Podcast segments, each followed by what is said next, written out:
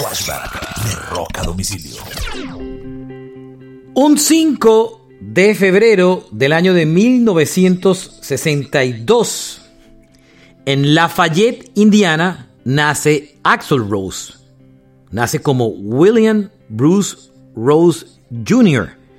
Su nombre de stage, de artístico, es Axel Rose, que es simplemente un anagrama de oral sex. Él es el vocalista de una banda que tal vez ustedes conocen que se llama Guns and Roses, o como dicen hoy en día, JNR.